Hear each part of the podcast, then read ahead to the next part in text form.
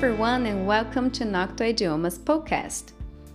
Hoje eu vou falar sobre algo que zilhões de pessoas em algum momento já comentaram. Como podemos inserir mais o inglês na nossa vida? E eu decidi falar sobre isso, pois, mesmo que seja um tema que muita gente já pesquisou e abordou, é sempre válido reforçar e talvez trazer uma visão um pouco diferente do que você já sabe. E para isso eu quero falar um pouquinho sobre a minha experiência com o inglês. Muitas pessoas, principalmente os meus alunos, me perguntam o que fazer para conseguir uma pronúncia tão boa. Para mim, a resposta vem de duas coisas: meu vício pelo seriado Friends e minha paixão avassaladora pela boy band Backstreet Boys na minha adolescência. E por favor, não me julguem por isso, tá? Eu sempre tive muita vontade de aprender inglês, mas quando eu comecei a escutar Backstreet Boys, me veio a necessidade extrema de ser craque na língua porque eu queria saber a qualquer custo que eles estavam cantando. E só para constar, na época não tinha essa facilidade que a gente tem com a internet, pegando a letra em questão de segundos e ouvir a qualquer momento. A gente tinha que comprar o CD e ter a sorte de ouvir na rádio, ter o clipe na TV, torcer para ter as letras no encarte do CD. Mas voltando, um dia eu perguntei para uma professora de inglês da escola que eu estudava, lá na época do ensino fundamental, o que significava a palavra gona. E vocês acreditam que ela me disse que essa palavra não existia e que na verdade o certo era gone, passado de go? Ai, para resumir a história, eu descobri o significado de gona com a minha professora de língua portuguesa. Aliás, para quem não sabe, gonna é a contração de going to que basicamente é o futuro que a gente usa quando a gente já planeja. Tipo, I'm gonna relax tonight, que significa vou relaxar hoje à noite. E outra coisa, não tem nada de gone, seria gone, que é o particípio do go. Go, went, gone. Presente, passado e particípio. Enfim, depois disso eu decidi que eu precisava dar meus pulos para descobrir o sentido das músicas.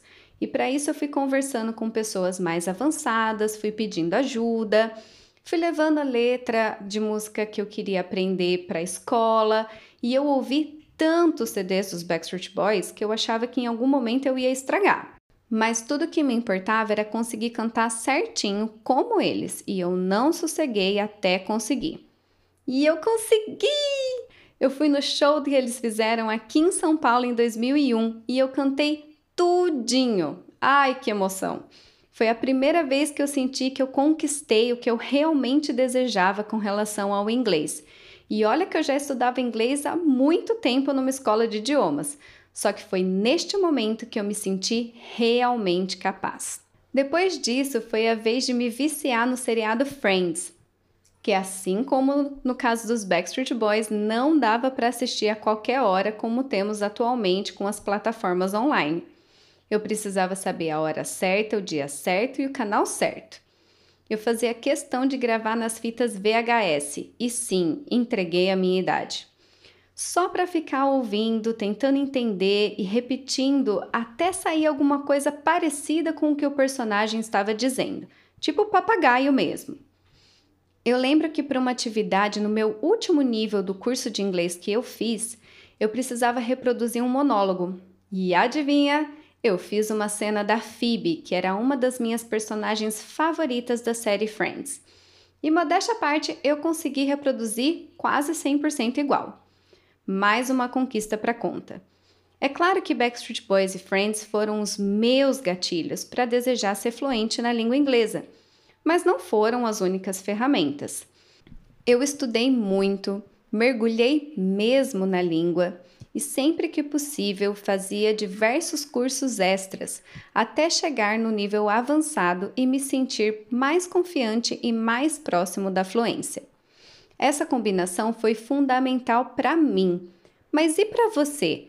Quais são os seus gatilhos para querer aprender inglês?